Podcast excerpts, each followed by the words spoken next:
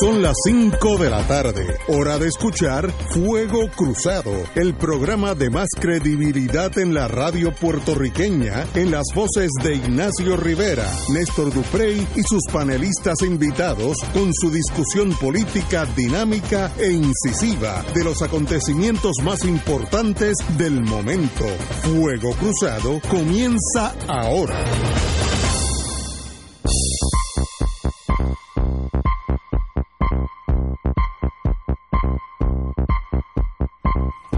Amigos y amigas, hoy, primero de mayo, a las 17.04 horas, estamos aquí. Obviamente tenemos que analizar qué pasó hoy. Yo vi todo desde Genesis, mi headquarters de, de operaciones allí en el Viejo San Juan. Eh, de paso tropecé con la compañera que vino aquí, ¿cómo se llama? Con Cristi Capeta. Cristi Capeta, este, como siempre. Digo, bien. yo dudo mucho que hayas visto todo desde Génesis.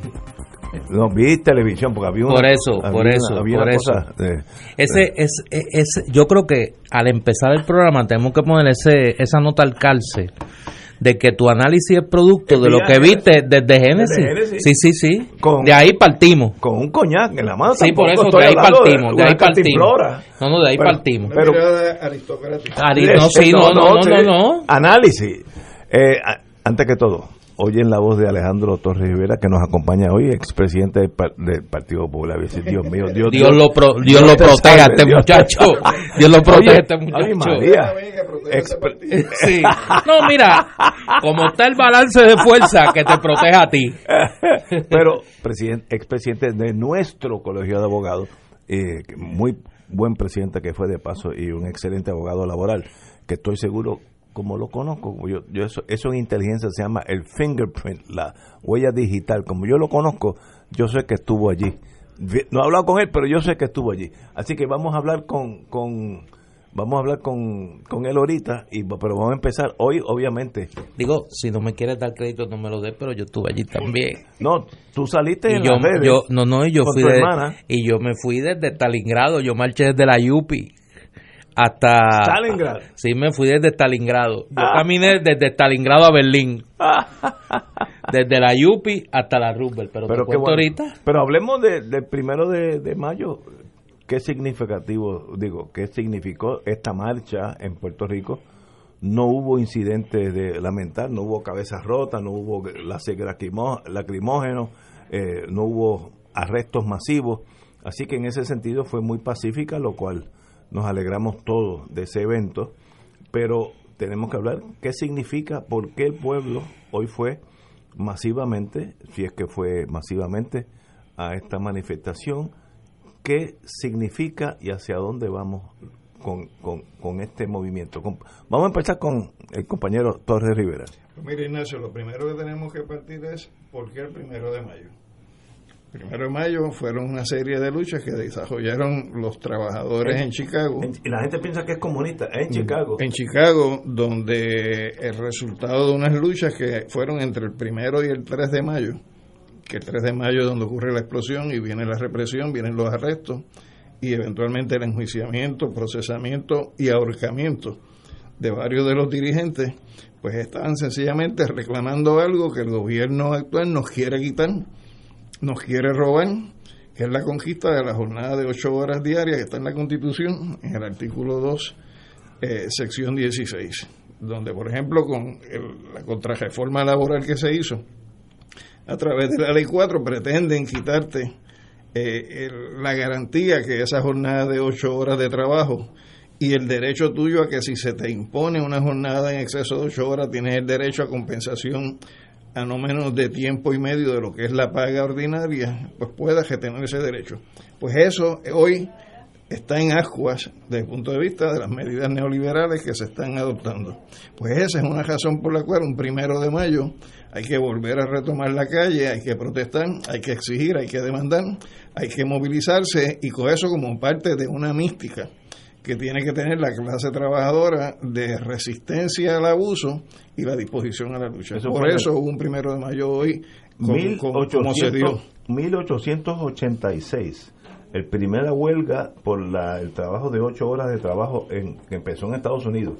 Todo el mundo matiza la marcha del primero de mayo con el comunismo, el socialismo. Y de hecho, el, liderato fundamentalmente era anarco sindicalista. Eh, pero ah, norteamericano, era en Estados Unidos. Y eran básicamente inmigrantes europeos que en Estados Unidos llevaron desde Europa sus tradiciones de lucha, algunas que se montan, por ejemplo, a sucesos como la Comuna de París y otras luchas que se desarrollaron en Inglaterra, en, Francia, en Alemania, y esa mística se lleva a los Estados Unidos, se organizan los trabajadores y allí dan su lucha, su pelea por alcanzar la jornada de ocho horas. Por lo que yo vi vía la televisión, eh, vi una policía mucho más eh, profesional en el sentido de lo que se llama en inglés riot control, el control de las, de las masas que caminan. Había una barrera física de estas cosas plásticas que la llenan de agua y pesan toneladas, pero, pero que sirven de una barrera. Y las vi que el, el, el, el la la masa que caminaba tenía unos, unos, unos parámetros limitados de acción porque habían habían la policía estaba en su lugar esperando que no pasaran esa barrera. Yo le llamo la línea Maginot por ser emocionalmente infantil. Y había una línea Maginot que no pudieron no pudieron o no quisieron pasar por tanto hubo paz no hubo arresto no hubo cabezas rotas no hubo lo que hubo hace dos años eh, ¿qué tú eh, Alejandro opinas de la el comportamiento policíaco en esta vez. Pues yo te puedo decir, sin temor a equivocarme, que en efecto fue un comportamiento más profesional, donde, por ejemplo, no hubo muestras de abuso eh, ostensible. Una actividad donde, por ejemplo, no hubo el llamado show of force, como tú tuviste el año pasado, de unidades eh, tácticas como es SWAT, o unidades súper especializadas en fatiga militar, eh, a la usanza de cómo se visten eh, fuerzas especiales en escenarios de guerra en el Medio Oriente, donde tú no vistes eh, gestos de provocación por parte de la policía. Por lo tanto, eso supone que hay un ejercicio de control mayor sobre su propio sector.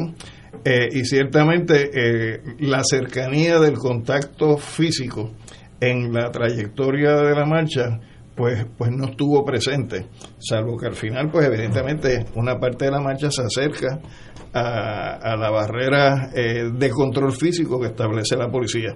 Hubo un desplazamiento para mí mucho más ostensible de, de, policías uniformados, los que yo pude observar a diferencia del año pasado, si se les podía ver sus identificaciones.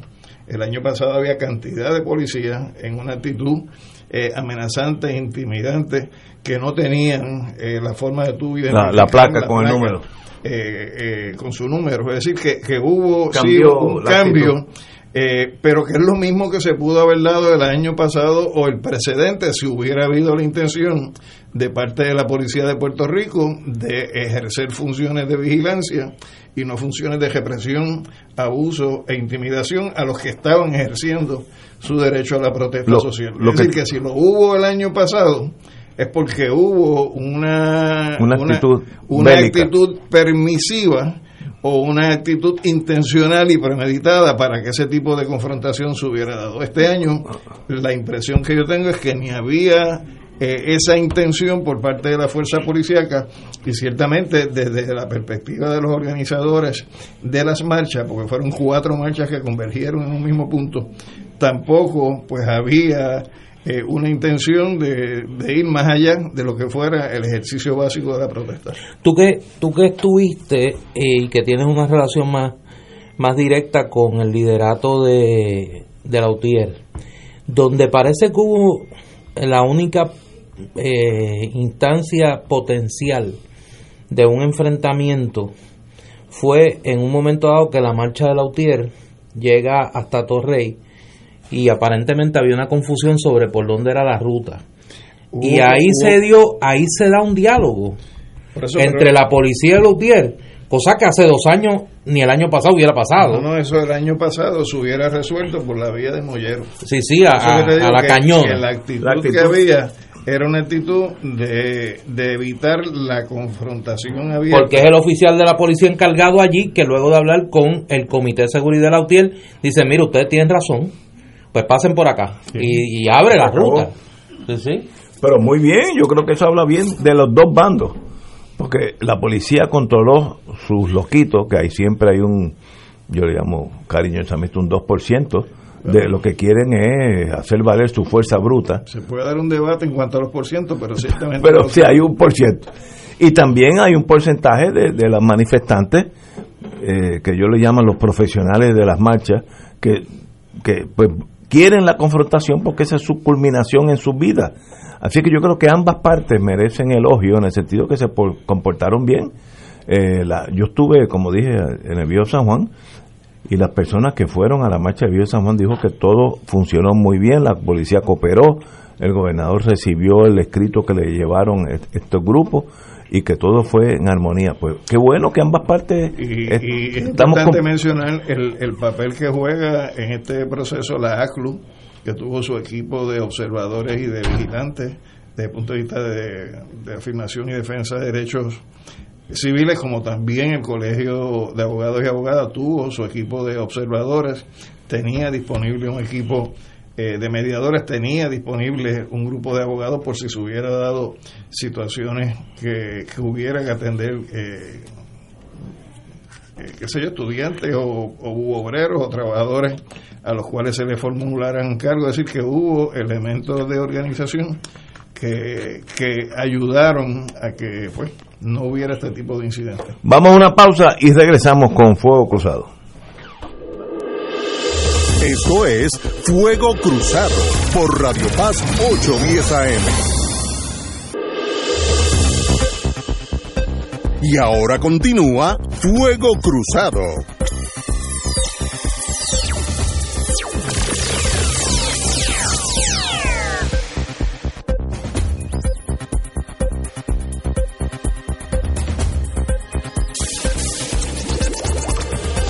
Regresamos, amigos y amigas, a Fuego Cruzado. Compañero, don Néstor Duprey Salgado, que estuvo allí porque salió en las redes la foto, u- su señoría y su querida hermana. Estaba allí La vi. eh, con mi hermana. La vi. Eh, coincidimos allí. Yo sabía que ella iba a estar y ella sabía que yo iba a estar. Eh, lo mal eh, tiene su propia trayectoria de lucha y estaba allí, pero Muy estuve, bien. estuve allí con las compañeras y compañeros del movimiento Victoria Ciudadana, que como habíamos anunciado, eh, el comité coordinador iba a estar unos allá en, en San Juan y otros acá en, eh, en el área de la Universidad de Puerto Rico. Allí estuve con, con Alexandra Lúgaro, con Manuel Natal, con Rafi Bernabe eh, y otras compañeras y compañeros de la, de la dirección que estábamos allí. eh, pues cumpliendo con nuestra palabra, de que íbamos como parte de- del compromiso que tenemos con la derogación de la- las llamadas deformas laborales y eh, la defensa de los derechos de los trabajadores puede estar allí. Yo tengo que decir que hoy fue un primero de mayo diferente. Un primero de mayo que el país se merecía. Eh, me parece que hay que felicitar tanto a los organizadores de ambas actividades como a la policía de Puerto Rico.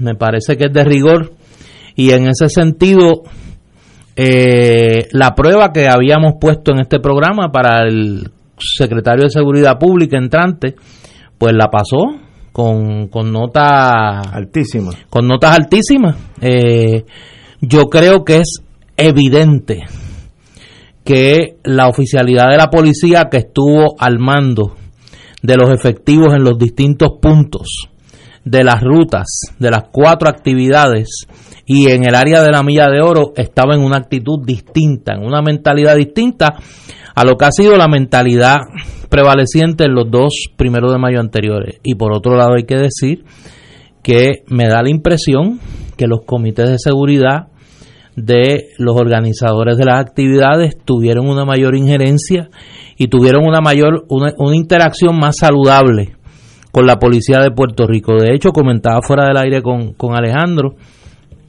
y lo comentamos en el aire también un poco que el, el- en el único momento de verdad que parecía que podía haber una confrontación eh, la interacción del Comité de Seguridad de la UTIER con la oficialidad de la policía que estaba en ese punto de la, creo que fue la Muñoz Rivera, eh, de la Muñoz Rivera, pues logró que una desavenencia en cuanto a la ruta pues se resolviese. Eh, mira, me escriben aquí el coronel Rosario Polanco. Eh, pues, pues, pues se pudo se pudo atender de manera satisfactoria. Claro, en la hora señalada, eh, cuando normalmente está la puesta en escena de los eventos en el área de la milla de oro, pues hubo pues el, eh, el intento de que se diese una situación difícil y me parece que prevaleció no solo la cordura de la mayoría de los presentes, sino el ánimo de la mayoría de los presentes, incluyendo a la policía, de que no se cerraran los actos del primero de mayo con incidentes que lamentar. Y en ese sentido, pues me parece que es la nota positiva. Una nota que debemos de observar es la asistencia. Eh, obviamente, yo creo que es indudable que hubo una movilización menor de lo que se ha producido en los años anteriores. Pero es que también hubo desde anoche una eh, ofensiva de las autoridades y de algunos medios de comunicación eh, que básicamente lo que hacían era eh, prever el Almagedón en la milla de oro. Eh, se cerró la avenida Muñoz Rivera temprano la noche de ayer. Uno escuchaba algunas coberturas noticiosas en antesala hoy uno pensaba que estábamos en la calle, íbamos para la calle de Caracas, ¿no? Que íbamos a la confrontación. Digo, allí no se dio la confrontación, pero se dio casi, ¿no? El, estaba por lo menos la expectativa. Y aquí parecía algo similar. Eh, yo creo que eso sin duda desincentivó a mucha gente de asistir hoy.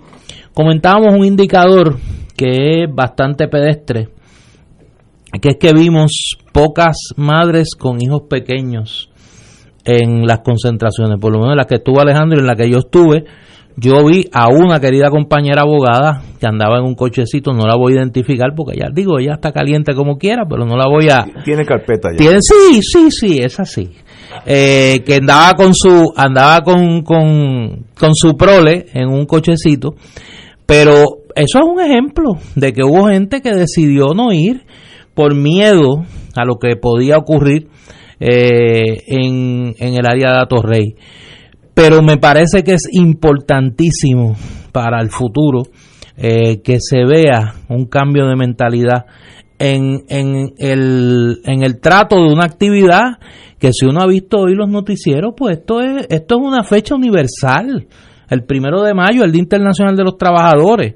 Eh, y pues todas las sociedades, desde la Norcorea de nuestro amigo Kim Jong-un, pasando por todas las modalidades del socialismo, pasando por todas las economías de mercado, se conmemora este día y hay manifestaciones del movimiento obrero, unas más violentas que otras, y debe ser parte de nuestra cotidianidad democrática que el primero de mayo la clase trabajadora se moviliza. Esto está pasando en Puerto Rico desde eh, finales del siglo XIX, que se celebró el, primero el primer primero de mayo en Puerto Rico, así que no debe ser sorpresa para nadie esa clase obrera tiene metas específicas que alcanzar. Por ejemplo, cuando el, siglo pasado, cuando, cuando los obreros los trataban como si fueran ganados y los explotaban hasta que morían trabajando en, la, en, las en, la, en la tiendas, en las plantas de producción, pues obvio que había que tenía que haber un movimiento obrero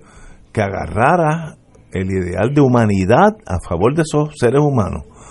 Pero hoy en día, después, todas estas marchas alrededor del mundo, estoy hablando, no solamente Puerto Rico, los obreros están siendo explotados como en antaño. La contestación es no. La contestación es sí. La contestación pues, es sí. Pues, pues, difiero de ustedes. Porque, porque, el concepto de explotación no es si te pagan 10 pesos o si te pagan 15, sino que es cuánto cuánta participación tú tienes en la riqueza que tú generas. Entonces tú me puedes pagar a mí 7.25 la hora y si tú lo que yo te genero por hora es 15 pesos, pues yo estoy teniendo la mitad. Pero si yo estoy en una farmacéutica y en esa hora me pagan 15 dólares, no 7.25, pero yo genero una ganancia por hora de 500 dólares, yo soy más explotado que el otro. Pero, pero ¿tenemos que ir a una pausa o no? No, no, ok, vamos a continuar con esto. Yo, yo 10 años de mi vida trabajé para General Electric y aprendí lo que es una empresa multinacional, literalmente multinacional. Y ellos nos, a los gerentes, una vez que yo llegué a ser gerente, nos decían, si usted trata bien al empleado, le da un sueldo que valga la pena, dependiendo del país. Lo mismo trabajamos en Haití que en Puerto Rico, que en, en Alemania, eso varía.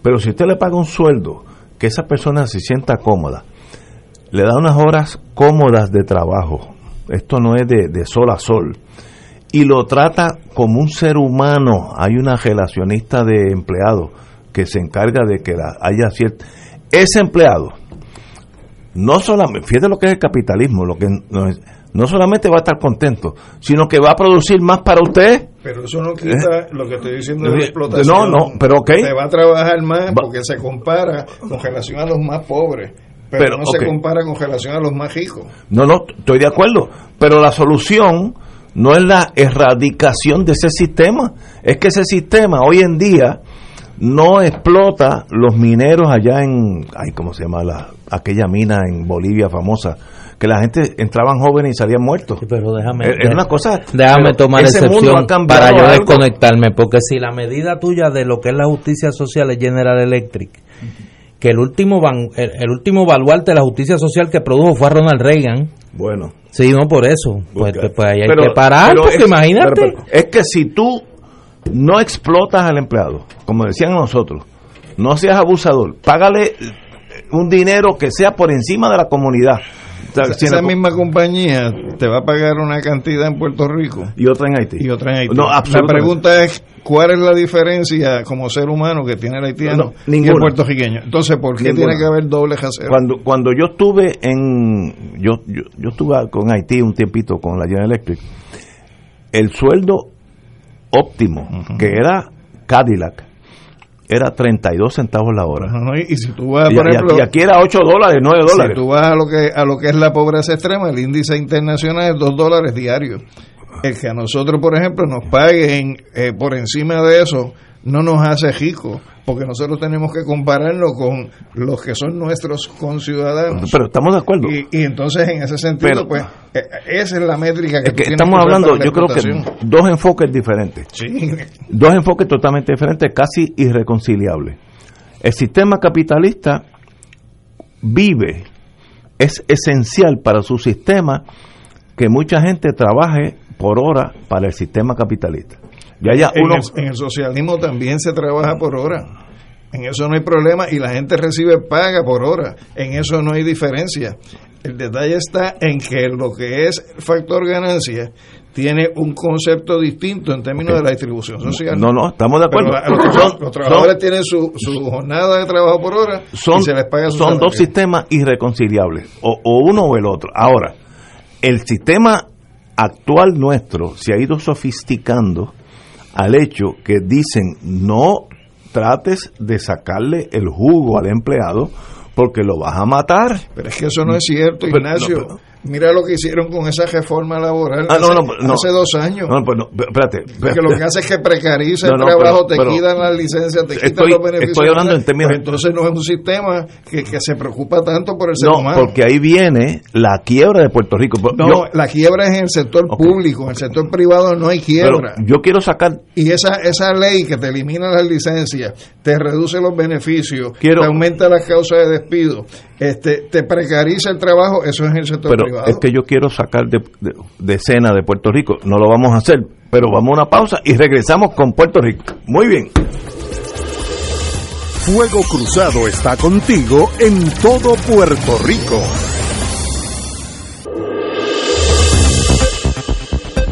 Y ahora continúa Fuego Cruzado.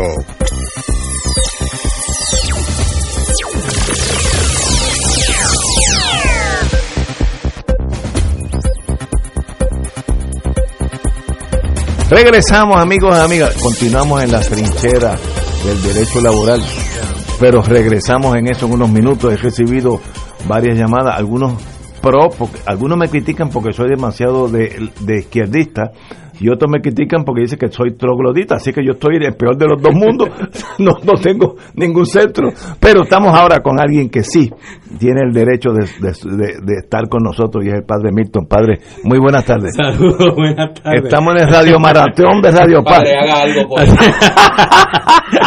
No, pero es que, vuelvo y repito lo que he dicho todos estos días, estas son las bendiciones que mucha gente quizás no, no ve, donde personas pueden tener eh, eh, eh, opiniones distantes, diametralmente opuestas, pero se hace con respeto, se hace con, con gallardía y cada cual respeta al, al otro, aunque pues allá esas llamadas que van llegando. Aunque yo sepa que yo tengo razón y ellos no. y, hay, una diferencia. Que usted diga ilumina. Ah, sí, usted diga elimina. Dios me los proteja a todos. Hablemos de, hablemos de Radio Maratón de Radio Paz que está a mitad de semana. Así mismo, estamos en nuestro Radio Maratón de Radio Paz durante toda esta semana, que es el momento en el que le pedimos a todos nuestros radioescuchas que apoyen nuestra misión de Radio Paz para que podamos continuar esta misión que es una misión que lleva primeramente la fe, eso es la, estación de la Iglesia Católica eh, que atiende a casi todo Puerto Rico, pero también programas como este, programas, programas religiosos, programas culturales, programas automovilísticos, de todo un poco para que nosotros podamos eh, cada día ser mejores, como dice nuestro lema, Radio Paz, donde ser mejor es posible. Hacer y colaborar para que podamos mantener nuestra emisora, el Radio Maratón lo hacemos una vez al año pidiendo esa colaboración, esa ofrenda que puedan hacer eh, para ayudar este, este espacio, esta, esta emisora fácilmente llamando al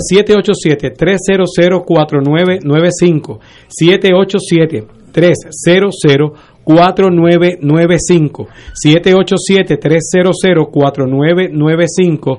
Y fuera del área metropolitana, el 1-877-955-9552. Los voluntarios y voluntarias están en estos momentos sacándose una foto porque están esperando su llamada para que puedan hacer la, la, aportación. Puede ser cualquier cantidad buena, pero estamos buscando esas personas que pueden realmente eh, donar esos 100, ese dólar por cada día del año, 365, 25, 50, 15, lo que, lo que el Señor ponga en su corazón para que pueda ofrendar a Radio Paz, eso mismo. Y hago el, con, con el disclaimer propio de que esos donativos podrían ser deducibles de su planilla de contribución sobre ingresos. Y digo podría porque sé que han hecho 20 mil cambios con, con lo de los, Y no sé si ya eliminarán en algún momento lo, lo, de los donativos también. Pero podría ser deducible. Así que marcando el 787-300-4995, 787-300-4995 o el 1-877-955-9552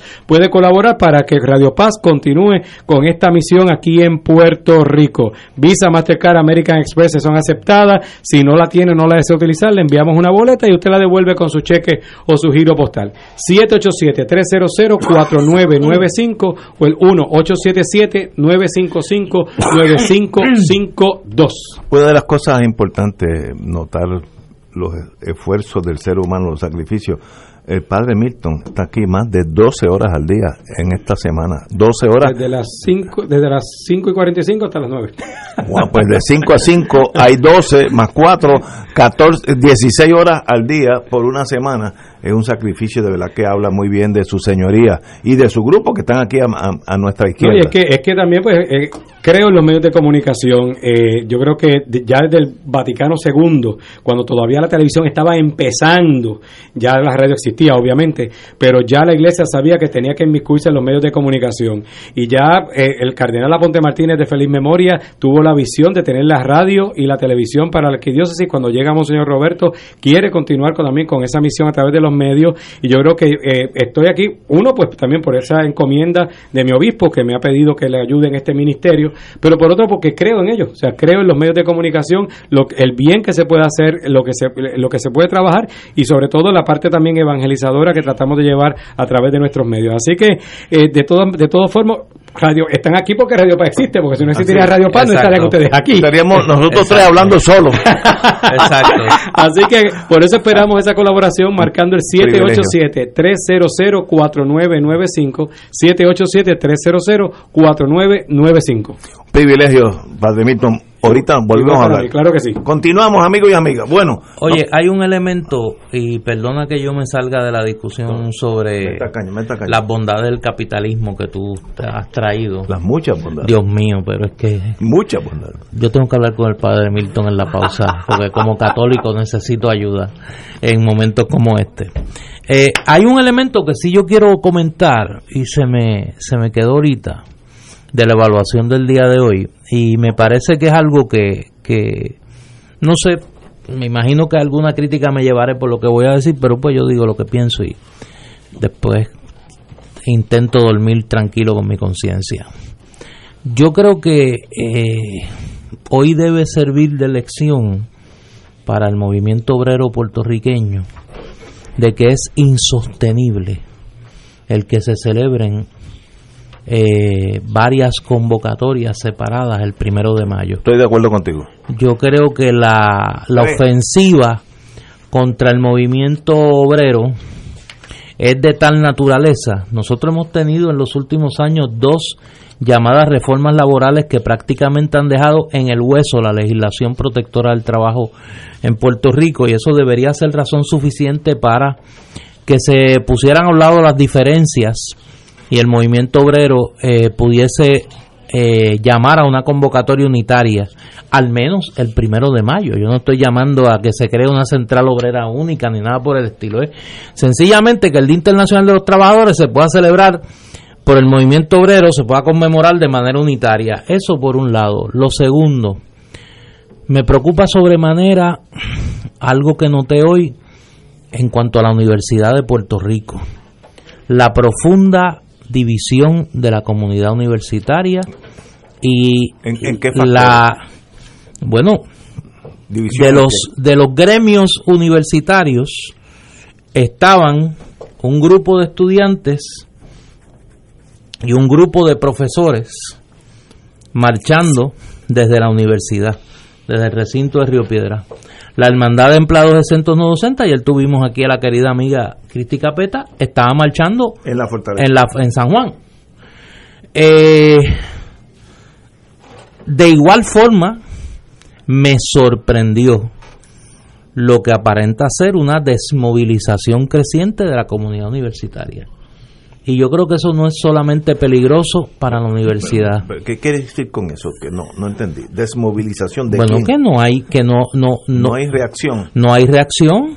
Eh, y me parece que eso no solo es peligroso para la universidad, es peligroso para el país. El gran laboratorio contestatario en Puerto Rico es la universidad. Si nosotros tenemos una universidad desmovilizada, difícilmente vamos a poder tener la masa crítica que pueda movilizar al resto del país. Y en ese sentido me parece que los eventos de hoy debe- deben servir, me parece a mí, es el consejo que nadie me ha pedido y que doy, de punto de inflexión para el movimiento obrero puertorriqueño, por un lado, y en el lado que me tocó ver más cerca, porque partí de la universidad, eh, la comunidad universitaria eh, debe de anteponer la universidad y la ofensiva que está sufriendo la universidad a cualquier otra consideración y cualquier otra diferencia. Alejandro. Mira, yo creo que siempre que se pueda hacer un tipo de actividad que incluya a todo el mundo, pues qué bueno. Pero tampoco hay que perder el sueño porque se hagan actividades distintas. Esto, mientras tú estabas hablando y saliendo de, de unas expresiones de un sacerdote, estaba acordándome yo de un debate que yo tuve con el viejo mío hace muchos años. Que me decía, ustedes los independentistas no van para ningún lado porque siempre están divididos. Y yo le decía, y tú vas a la iglesia todos los días, comulgas todos los días, y aspiras a ir al mismo cielo que están los protestantes. Y dentro de los protestantes están los históricos, están los pentecostales, y dentro del catolicismo, pues hay catolicismo que es ortodoxo. O sea, ustedes tienen más divisiones que las que podemos tener nosotros y aspiran a llegar al mismo cielo. Pues en, en el caso de los trabajadores es lo mismo. O sea, los trabajadores se orientan por corrientes ideológicas. Y es muy normal, y en todos los países es así, que los comunistas marchan a veces como comunistas, los socialdemócratas como socialdemócratas, los socialcristianos como socialcristianos, y eso es así porque el mundo se divide así, y en el caso nuestro, pues aquí hay distintas corrientes sindicales que, que pueden hacer las cosas en conjunto pero también no hay por qué eh, escandalizarse porque se hagan por separado. Ojalá llegue el día, Néstor, donde haya 78 movilizaciones en este país, una en cada municipio. Ojalá llegue el día en que si hoy hubo cuatro se conviertan en diez, siempre y cuando se sume gente a la militancia y siempre se sume gente a lo que es la movilización. Así que eh, si se puede dar, pues santo y bueno. Pero si no se puede dar tampoco, quiere decir que el mundo se cayó y que estamos en la perdición o en el fracaso. Hay que madurar condiciones para que eventualmente llegue se llegue ahí pero no hay que forzar tampoco el paso en esa dirección pero a los enemigos de esas marchas van a atacarlo es decir fueron cuatro gatos a Torrey y dos gatos al viejo San Juan por tanto son seis gatos. Porque eso es parte del discurso oficial para, para, menoscabar la importancia que puede ser una actividad donde puedan converger en el país cuatro marchas en un punto y otras más en San Juan. Es que el enemigo, el enemigo siempre te va a atacar pues por tu punto más débil, obviamente. Eso es así. Mira, la marcha de la cual yo estuve allí porque Gallizá tuvo la gentileza de invitarme, la, la marcha de la Marina que yo creo que es la más, marcha más grande que ha habido en la historia de Puerto Rico. Yo me acuerdo que ya habían llegado a, ahí al Irán Bithorn y la marcha todavía estaba a, un, kilómetro. Ese proceso tal vez va a durar 60 años. Muy, bien, pero una vez que tú ves el gobierno, el, el establishment, lo que hacen las cosas, ven que hay 120 mil personas caminando en la misma dirección, no hay balas, asumiendo que, esto es una cosa que es imparable. Ahora, si esa misma marcha se hubiera dividido en, en cinco marchas de 20, son cuatro gatos, no le hagas caso. la proyección hubiera sido distinta. Pero digo que yo espero que, algún día se llegue a eso. Pero no se nos cayó el mundo si en estos momentos no lo, no lo podemos lograr. No, no, no, los procesos son así, de acumulación de, de fuerza. Y yo, pues, yo creo que sería un retroceso, por ejemplo, que te suspendan el primero de mayo, cuando ya el primero de mayo se ha adoptado eh, desde el año 72 para acá, que fue que se retomó la celebración del primero de mayo en Puerto Rico. Solamente ha habido un año en que no se hizo actividad y fue por unas lluvias torrenciales que hubo que dañó la movilización. Y aún así llegaron como 400 personas frente al Capitolio a esa, a esa actividad pero se, se, se suspendió. Pero del 72 al día de hoy no ha habido salvo ese momento, un solo primero de mayo donde no haya habido una movilización en este país. Como Eso es ganancia. Como ex oficial ya retirado y ya hace muchos años y mi mundo ya cambió de inteligencia, te voy a dar otra visión sobre eso, la importancia de esas manifestaciones, pero después de una pausa. Fuego Cruzado está contigo en todo Puerto Rico.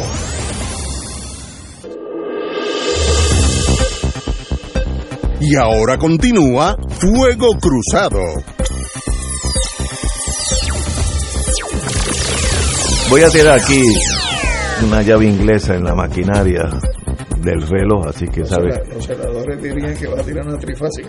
una trifásica, muy bien. Las manifestaciones. Estoy en una clase comenzando el mundo de inteligencia y hay un montón, montón de gente de las cuatro esquinas del mundo, diferentes educaciones, lenguaje, pero te están enseñando a pensar como oficial de inteligencia. La represión en estas manifestaciones siempre es negativo, porque creas héroes, creas injusticia, usualmente la policía es la que tiene la más fuerza o el ejército va, va a usar la fuerza y va, va a causar una imagen bien negativa. Por tanto, si tú eres oficial de inteligencia, permite las manifestaciones, controladas, porque ustedes saben las, en inglés se dice man hours, las horas de trabajo que conllevó la manifestación de hoy. Estoy hablando como un, un oficial de inteligencia del otro bando.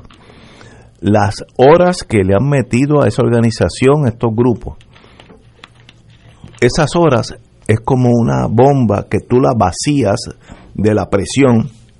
Por tanto, se gastaron y hoy pues terminaron cansados, el sol le dio, le llovió encima, etcétera, lo que sea. Por tanto, si tú eres bien malévolo, permite oposición siempre y cuando que nos rete el sistema. Porque se vacía la energía del país en algo que no genera fricción y a la misma vez pues ellos se sienten eh, que han cumplido con su deber de manifestarse. Así que a veces tenemos que el sistema, el establishment, que es inteligente, aquí en Alemania y en Bulgaria, eh, en Rusia, el establishment maneja el sistema. Lo mejor que le conviene es que haya todo tipo de expresión de los disidentes, no que no haya represión, esto no es meterle un calabozo a los a los burdos, sino que terminen, vayan al colegio de abogados, a mi colegio de abogados, se expresen, etcétera, se van para su casa y se acuestan a dormir, porque los desarticulas. Cuando tú reprimes la disidencia, causa las explosiones. Es como envergar con un explosivo. Mientras más manejas, más áspero tú manejas un explosivo, más fácil que te exploten las manos. Por tanto, esto estoy hablando de la Guerra Fría. Yo estoy seguro que lo que yo estoy diciendo ya no, no aplica. Espero. Pero eso se enseñaba mantén la, eh, la, izquierda, déjala que se exprese, que den eh, simposios, que canten, que marchen por las calles y se van para su casa y, y los desarticulas, no los reprimas. Eso todavía sigue así. Yo, no, no, sé, ya yo no estoy en ese mundo. no, pero todavía sigue así porque el objetivo es conseguir que haya una oposición leal en lugar de una oposición real. Exactamente. Es una forma de domesticar la protesta social. Y eso lo hacen con leyes, eso lo hacen con decisiones de los tribunales, eso lo hacen con políticas administrativas, pero el principio que tú dices sigue siendo el principio que todavía está vigente. Eso no ha cambiado. Pues fíjate, yo, yo Lo que uno tiene que estar claro de que eso es así. Que, sí, que no para, es, no, para no dejarse engatusar. No es que sean amiguitos tuyos. No, no, no, para no dejarte engatusar, pero eso es así. pero es que, es que eso, esto tiene lógica, ¿no? Tú sabes la energía que se ha gastado para, que, para lo que pasó hoy yo, yo que en mis años pasados estuve en esas cosas operacionales, para que tú organizar una cosa así, hay mucha gente que le dedicó más de dos meses de trabajo a esta cosa, porque si no, no sucede estas cosas. Y eso es energía. Pero es interesante lo que tú dices, porque ahorita tú dijiste que había que felicitar al nuevo comisionado ese de seguridad. Y si esto se planificó hace dos meses, él no estaba por ahí. Sí, pero Eso quiere decir que se podía planificar que fue alguien más. y que en la otra ocasión esos que planificaban lo planificaron perversamente puede- al puede- inverso. puede haber- puede haber sido. reprimir. Puede haber sido. Es no. decir, que se pudo haber evitado lo que ocurrió hace dos años. Eh, no, yo estoy seguro que se pudo haber eh, eh, Por eso evitado. hay, que, hay que traer eso. Sí, ¿de dónde viene ese germen de la maldad? Pues eso Y no la está- perversión. Y la perversión. Oye, bajo la teoría Pero tuya, me es escribe un extraordinario, qué bueno hablar contigo, amigo. muchachos. No, no, pero espérate. Pero dime, dime. No te vayas por esa línea. Ya yo estoy tranquilo, yo estoy en no, paz. no estás tranquilo, pero lo que pasa que, es la- que que los disidentes toda la- toda la- disientan. todas las granadas que has tratado de tirar se te han explotado en la mano. Pero déjame, déjame hablar algo, déjame preguntarte algo. Bajo esa teoría tuya, No es mía, eso es del sistema. Está bien, pero del era- sistema, de yo lo era que allí sea. un peón. Sí, yo de yo- lo yo que nunca sea, tuve, del yo nunca mandé, mandé nada en ningún sitio. escribiste el libro. Nunca. No, no, pues si esa es la habilidad de él, él nunca, o sea, él nunca ni ha estado en los sitios que ha estado. Sí. Bajo esa premisa tuya. ¿Dónde la ubicuidad? Sí, él tiene el don de la... No, no, él tiene lo contrario al don de la ubicuidad.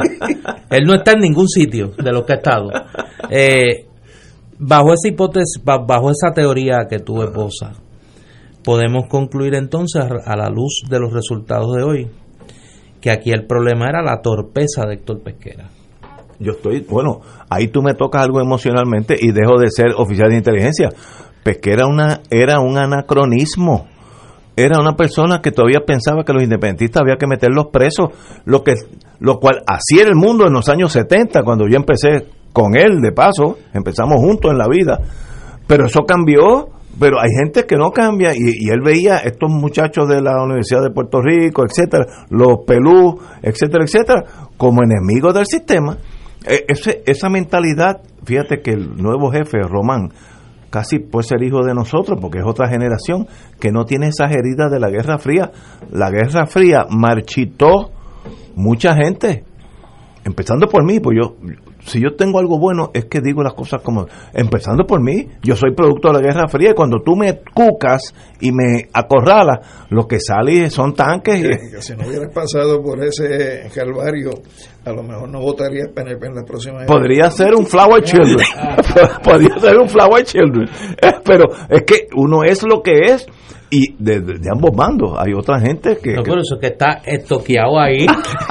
o sea, este estoqueado en la Guerra Fría. En la línea, en la Maginot, estoy en la Maginot, no, en la Pero imagínate, poner como paradigma la justicia social a General Electric. ¿Sabe? Al general eso, mire, eso es fuerte. Es al general Electric. Al general Electric, mire, eso es fuerte. No, no, esa gente me enseñó Eso es bien fuerte. el empleado, mientras mejor tú lo tratas, te va a producir más dinero. Es hasta capitalista e, esa enseñanza. Mientras más tú lo produces y más bien lo tratas y tiene un sistema médico eh, confiable y tiene un sueldo y tiene unos beneficios, etcétera, más produce para ti. Así que hasta good business que tú los trates bien. Esa explotación a los, las minas de allá de Bolivia, eso es del siglo XVII, ya eso pasó. En Potosí. En Potosí, ahí mismo, que ahí se saca buen estaño todavía. Hay ciertas cosas buenas que nunca dejan de, de ser. Señores, tenemos que ir a una pausa. Vamos a una pausa y regresamos with Crossfire. Fuego Cruzado está contigo en todo Puerto Rico.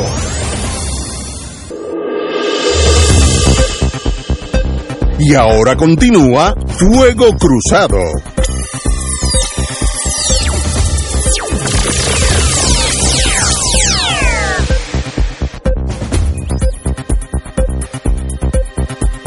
Gracias a todos los amigos por sus comentarios. Algunos pueden violar normas del DIC, de Securities and Exchange Commission, Communication, pero para eso es que estamos aquí, tener visiones tajantes, diferentes, todos hermanos y todos puertorriqueños, y eso es lo que hace este programa tal vez eh, una excepción a la regla. Así que qué bueno que el compañero Torres Rivera está aquí con nosotros, porque de verdad que es bueno tener una visión educada, fina y a la misma vez diferente a la de uno. Y como yo digo, típico oficial de inteligencia, y si él tiene razón, pues hay que oírlo también. Esto no es, esto no es one way nada más. Bueno, oye, hoy ha habido un escándalo en la prensa. La Junta demanda cientos de suplidores. Antes que todo, el cut-off que hubo fue los suplidores que cobraron más de 2 millones de dólares. Ahí no está Chencho, que le vendió un six-pack a un, al gobierno Ahí hay los suplidores que eran grandes y que rindieron servicio. En la ley de quiebra, cualquier transacción de 90 días o menos, 90 días o menos, antes de la erradicación de quiebra, fue cuando Puerto Rico se declaró en quiebra, es revisable por el Tribunal de Quiebra. Y eso es lo que está pasando. La Junta yo creo que erróneamente dijo, bueno, pues vamos a, demandar a todo el mundo que se le pagó más de 2 millones eh, eh, en los últimos años y entonces podemos revisar todo lo que hicieron. Ahí hay varias defensas, eso no es tan fácil. Voy a simplificarlo porque hoy me reuní con un abogado de quiebra que me lo explicó. Si yo le suplo gasolina al Estado Libre Asociado, a la Policía de Puerto Rico, y le vendí 50 mil galones al mes, los últimos tres meses, 90 días, 150 mil galones de gasolina, y el gobierno me pagó, pues eso es una excepción a esa deuda. Eh, puedo, es revisable, la juez de quiebra puede mirar, bueno, ¿y de dónde salen estos 2 millones de pesos? No, no, yo le vendí gasolina, se la entregué y el gobierno me pagó. Y eso es descargable, pues, pues mire, muy bien, quédese con su dinero porque hubo un, un servicio a cambio de, de, una, de un, pago. Así que esas, esos casos son defendibles. Lo que, lo que pasa, yo creo que en esto la Junta ha fallado, el viernes es el último día para erradicar estas demandas y entonces usan lo que se llama en el mundo inglés el shotgun approach. Disparar con una escopeta que salen las balas en todos los, los perdigones en todas las direcciones a ver a quién le doy Por tanto, aquí hay un caso de una persona que tenía una, unas guaguas que llevaban estudiantes y si yo si él tuviera la capacidad económica de, alquilar un abogado federal, etcétera, todas esas cosas, pues mire, yo llevé tantos hijos, tantos niños a la escuela por tanto tiempo, estas fueron eh, mis gastos, esta fue lo que yo cobré y eso es totalmente legal. La quiebra no va a revertir eso. El problema es que en esos pagos de los últimos 90 días puede haber un estudio sobre la viabilidad de un tren de aquí a Santo Domingo, que son, sabe cómo son los muchachos, los, los políticos sobre todo, y le pagaron X dólares a esa persona, y en realidad no hubo contraprestación, no le dieron, no, no, hubo un, ese pago a cambio de algo, sino era a cambio de algo especulativo a ver si había marcianos en, en, la luna, ese tipo de contrato. Y eso es revisable los 90 días antes de la, de la, de la quiebra, es revisable automáticamente y si hubo fraude lo pueden manejar para atrás hasta 10 años. Así que ese es un caso que yo creo que la Junta usó un acto de desesperación, demandó a todo el mundo. De esos casos, yo creo que el 80, el 90% son casos bona fide, donde uno no hubo fraude, el que le suministró, eh, voy a decir, arroz a eh, estas comedores escolares y le, y le dio el arroz y le pagaron, pues eso es válido, ahí no hay delito alguno, no hay eh, nada ilegal. Así que estos casos yo diría que el 90% se va a aguar y habrá un 10% de pillitos que estaban cobrando a cambio de nada, pues qué bueno que la, que la Corte de Quiebra los coja. Así que esto no es tan fácil. Ellos dicen que si suman todo lo que cobrarían, serían 4.2 billones de dólares. Mire, eso no va a llegar ni a 500 millones. No va a llegar ni a 500 millones. En vez de 4.2 billones, cuando terminemos de aquí unos años, eso va a ser una cifra insignificante. Pero todas estas personas pasan por más rato que los demanden en el Tribunal Federal, hay que alquilar unos abogados que por lo regular son más caros, etc. Hay alguien que, algunos que no podrán defenderse y la sentencia será académica porque tampoco tiene bienes contra quien repetir. Una tragedia, una actitud algo reckless, se dice en inglés, algo sin, sin mesura de la Junta, así que ahí estamos. Compañero. Pero a ustedes que son abogados, yo no, yo de lo que no sé, admito que no sé. ¿Cuál es el propósito? Si se sabe, me imagino que deben de saber que estas demandas la mayoría no van a prosperar. ¿Cuál es el propósito de hacer este? Es que si deja este pasar el viernes, ya este no puede espectáculo de fuerza. Ahora leo en la cuenta de Aníbal Acevedo que están demandando al Citibank, la Junta de Control Fiscal y a Evertech.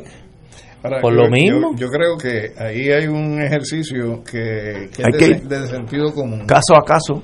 No, de sentido común. Si tú llevas como Junta dos, tres años ya operando en este país y tú sabes que esas son las reglas de juego, o sea, ¿por qué tú no has hecho un análisis sobre cada uno de esos suplidores para ver si ha habido una prestación continua e ininterrumpida de servicio por los cuales se han venido pagando porque el servicio se ha prestado? Para entonces poder utilizar la premisa de que si en los últimos 90 días se hizo, pues eso es más de lo mismo de lo que se ha estado haciendo en el pasado. Por lo tanto, la presunción es que no debería haber ningún tipo de irregularidad, que el servicio en efecto se prestó y que la contraprestación al servicio es el pago. Y ahí tú no tienes que cometer el error de traer a juicio a, personas que realmente la presunción es que fue un contrato válido, que el servicio se prestó y demás. Ese screening, o sea, ese, ese cernimiento tú lo puedes hacer mucho antes en lugar de proceder con un tipo de litigación tipo tarraya que tú la tiras al mar y todo lo que se meta adentro te lo lleva enredado. Entonces yo creo que eso es parte del, problema, pero ahí hay gente que también va a estar este, devengando unos beneficios económicos por llevar esos casos, porque esos casos no, se llevan solos y no son pro bono. No, no. ¿Verdad que no? Son, los abogados federales en Puerto Rico, no estoy exagerando, no pasan de 100 esos son, uno mira los casos, ahora con la cuestión electrónica, pues todos los días yo recibo cosas de lo que está pasando, son los mismos nombres, 100 nombres. Así es que es un grupo pequeño de Y abogados. dice que ¿eh? demandaron a la Bristol Myers. Pues entonces, Las- las- las pastillas, no sé. pues por los medicamentos, me imagino alguien, yo. alguien está llevando o puede estar llevando pleitos que son frívolos. Y pues no, si se hubiera hecho ese, ese cernimiento, estoy de pues acuerdo tú contigo. podías entonces decir, estos caen dentro de la posibilidad de que en efecto haya un- una causación y estos otros no. Mi, mi tesis, tal vez infundada, es que la Junta se durmió en las pajas. El viernes es el último día para demandar, porque hay un término de prescripción. Por tanto, dicen, no hemos hecho trabajo, demanda a todo el mundo y que ellos se... Pero es que tú partes de la buena fe de la Junta, de que fue que se durmió en las pajas. Mira, no, son, son gente que vive de la crisis, ha vivido de la Ah, crisis. bueno, eh, pues peor, y, entonces, y- peor. y eso no puede ser producto de la casualidad. Pues, pues entonces peor. Pues por eso te digo que ese trabajo de cernimiento se pudo hacer desde mucho antes. Estoy de acuerdo. Para entonces reducir eh, como si fuera un embudo contra quién es que tú vas a ir. Mira, de Se estos, están alimentando de la crisis, es lo que tú quieres decir. Viven de la crisis. de estos 230 casos que radicaron ayer, yo creo que hay de 10 a 15 meritorios, más nada. Los otros 200 es poner a los abogados, si es que pueden contratar abogados, porque muchos de estos son suplidores pequeñitos que no tienen el dinero. Así que se obtendrán una sentencia de rebeldía académica porque tampoco podrán cobrar. Pero es como tú dices, vivir de la crisis. Así que yo de verdad que no entendí Mira, esto. la demanda a Bristol Myers es por 22 millones de dólares. bueno, tiene que haber suplido ah, cuestiones eh, farmacéuticas, pero si se lo vendió a salud y le entregó las pastillas, lo que sea, pues mire, eso es válido. Pero si hay un tracto, tú estableces en los últimos tres años, se han estado prestando unos servicios y se ha estado cobrando por los Sí, servicios, pues tú deberías asumir que en los últimos 90 días es más de lo mismo. Lo mismo, lo mismo. Yo No, estoy de acuerdo contigo, no, no, no. Eh, yo creo que es un pánico, o como ustedes dicen, vivir de, de la del- de esta desasosiego eh, y sencillamente de estos 230 casos, como predigo, no hay 15 que valgan la pena. Además Bueno, que- depende para quién, que- para los Ah, abogados ah, que bueno. están llevando Ah, los bueno, casos sí. valen la pena. Ahí hay un buen billete. Tienen que demostrar que están haciendo algo porque están en proceso de renominación. Exacto. Ah, también. Que eso tampoco es de gratis. Viene public, public relations. Sí, pero lo- los abogaditos van a cobrar. Oh, pues claro que sí. Y nos van a cobrar este pero, pero, pero es de los chavos 50 nuestros. pesos la hora. Es de los chavos de nosotros. Sí, no, no, los chavos nosotros. nuestros. Nosotros somos los que pagamos eso. Sí, sí, la, la, es con los fondos, es con fondos del pueblo de Puerto Rico. Ay Dios. Pero ahí estamos, señores. Oye, ven acá, tenemos varias cosas. Primero una una no- noticia positiva, porque en la vida hay que decir las cosas buenas. Reabrió una fábrica de aluminio en Humacao que eh, en el 2015 había cerrado. Aluminios de Puerto Rico y, y el gobierno eh, y la empresa privada rehabilitaron una vieja planta de las empresas Lausel que eran de aluminio y ya está de nuevo en producción. Va a haber 115 empleos nuevos y estos son señores que pueden tomar el aluminio que tanto se desecha en Puerto Rico, que es un material que vale la pena reciclarlo y volver a hacer desde ventanas hasta puertas, lo que sea. Y eso en Puerto Rico hay que hacerlo no solamente en aluminio, sino en cristal. En Puerto Rico todo el cristal que se rompe, que se usa, se bota porque no hay no hay forma de reciclarlo. La, que estaba aquí, que se llamaban Owens, Illinois, si no bien recuerdo, eh, se fue para Santo Domingo y, la, puso la planta allá. Eh, pues yo creo que también el gobierno tiene que dar incentivos para que exista una planta de reciclaje de cristal.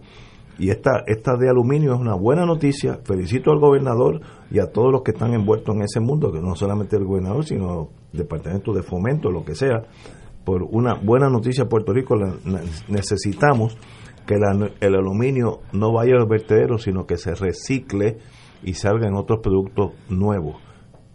Lo que falta ahora es caerle arriba al cristal y que haya una procesadora del cristal, aunque tenga la- el, el apoyo o el, el- el financiamiento del gobierno. Eh, Oye, hay en ese caso eh, el rescate del gobierno de la fábrica con un préstamo. con un préstamo. Sí, señor. Medio millón de pesos. Y me imagino que posteriormente se, se venderá al sector privado. A- a- Asumo que sí. Pero, Porque entonces ahora la fábrica es del gobierno. No, no, no, el gobierno fue garantizador, hizo un préstamo, pero Ah. está en manos privadas.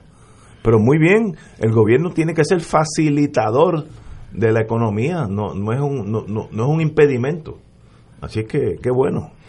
En el neoliberalismo, el Sería gobierno bueno facilitador de la ganancia. Por eso, por También, eso.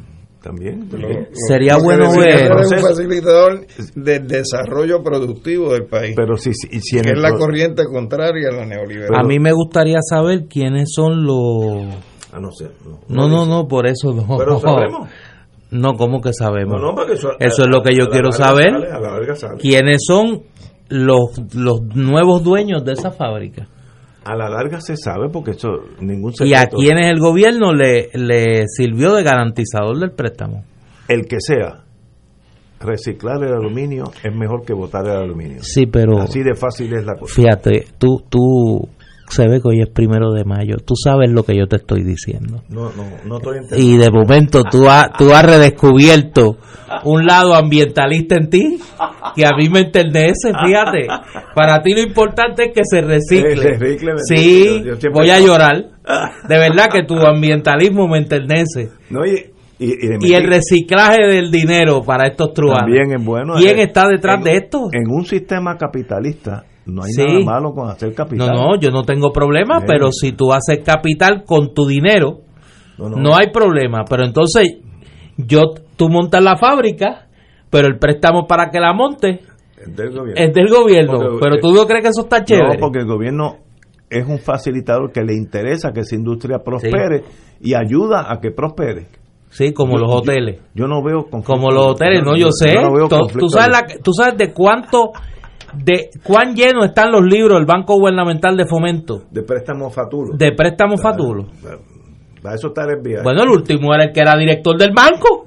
Se quería limpiar un préstamo, un préstamo fatulo de él. Quería echarlo a pérdida.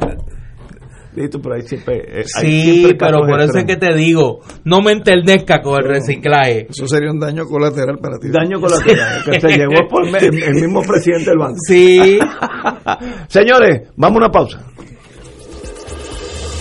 Fuego Cruzado está contigo en todo Puerto Rico.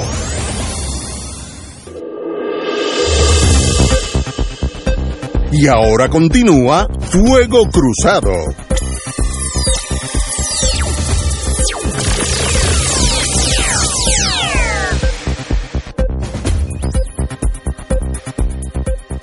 Como estamos hablando, como estamos hablando de buenas noticias, eh, la guardia, la guardia costanera determinó no va a imponer multas a la autoridad de transporte marítimo tras concluir una pesquisa en torno al uso de una embarcación para la famosa boda aquella en, en Vieques. Eh, y invitó eh, ya la comandancia del Coast Guard dijo que no hubo delito que sencillamente tampoco habrá multa para Juan Maldonado el que era el director de tran- transportes marítimos y sencillamente que la nave estaba autorizada a, llevar ese tipo de carga y que estaba autorizada a, atracar en el muelle Rompeola de la Bahía Mosquito, que aunque estaba siendo eh, condicionado, tenía el- la autorización de atracar allí. Yo creo que eso es saludable cuando vemos que hay agencias del gobierno, en este caso, podría ser del gobierno estatal y sería igualmente productivo, que dicen, espérate, toda la histeria que hubo con aquella famosa boda y los carros que se dejaron la gente, que es un acto negativo, dejaron la gente espetada en Vieques y, en Fajardo y en Ceiba y si- siguieron para la boda. El Guard dice, mire, no hay delito, es una cuestión administrativa que el jefe determinó que la boda era más importante que ustedes, pero no hay no no es una cosa de violación de reglamentos federales. Yo creo que eso es bueno, se acabó, pasamos la página. Yo creo que estuvo mal hecho de poner una boda por encima de los pasajeros, pero let it be, tampoco hay que estar fusilando gente y aquí la gente a veces se emociona tanto que perdemos perspectiva. Así se administra un país.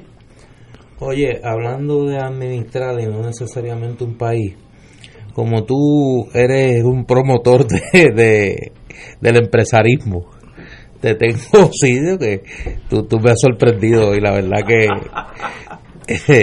entre General Electric y el reciclaje. General. Ahora tengo una aquí que no tengo miedo porque no sé ni qué vas a contestar. Y me asusto con la posibilidad. ¿Tú te acuerdas de la senadora Evelyn Vázquez? Sí, la de los galeones, los galeones. ¿Tú te acuerdas que ella hace unos años descubrió el galeón este y quería rescatarlo y demás? Vamos a pagar la parte de la deuda con el galeón. Sí, ¿tú te acuerdas Yo que me acuerdo ese, de eso. ¿Cómo- ¿Quién se puede olvidar de eso? ese, ese galeón lo descubrió un buzo amigo de ella? No sabía. Sí, un buzo amigo de ella, que se llama eh, Efraín Paín Acevedo. No es allá quién. del oeste. No sé quién es. Pues este, este ciudadano afortunado, luego de sus aventuras como buzo, creó una corporación que se llama PAH Consulting, Ahí está. que es una empresa para servicios de consultoría y cabildeo. Esos son... ¿De qué fecha de registro Sí, por eso. Del 2009, del 2009, no, no, no, paralelo pero- con el... 2009 con Fortunio. Sí, Sí, con bebé. Fortuño. No, no, cuando descubrió el galón, el galeón, Ahí mismo. e incorporó la empresa. Esos son los casos revisables de la Corte de Quiebra. Sí, que sí, pero, hablando. no, pero a cambio de que... le- suave, le cógelo suave. Pasando el tiempo, este señor eh, Paín Acevedo fue el padrino de la boda de Evelyn Vázquez con su actual esposo Peter Mueller. Müller, lo conozco. Sí. Eh, ahora, Evelyn Vázquez, como senadora, le ha dado un contrato a la firma de consultoría de este señor, de Paín Acevedo, por 55 mil dólares al año.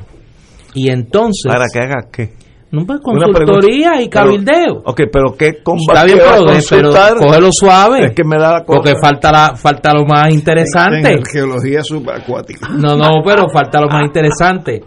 La compañía subcontrata al marido de Evelyn Vázquez. Ahora me estás complicando. Sí, Esto es revisable bajo la ley. No, no, la jueza de quiebra es revisable, es revisable. es extraordinario. O sea, La, ella le da un contrato a la corporación del padrino de la boda de ella. que a su vez le da contrato a su que a marido. su vez, entonces subcontrata a su marido.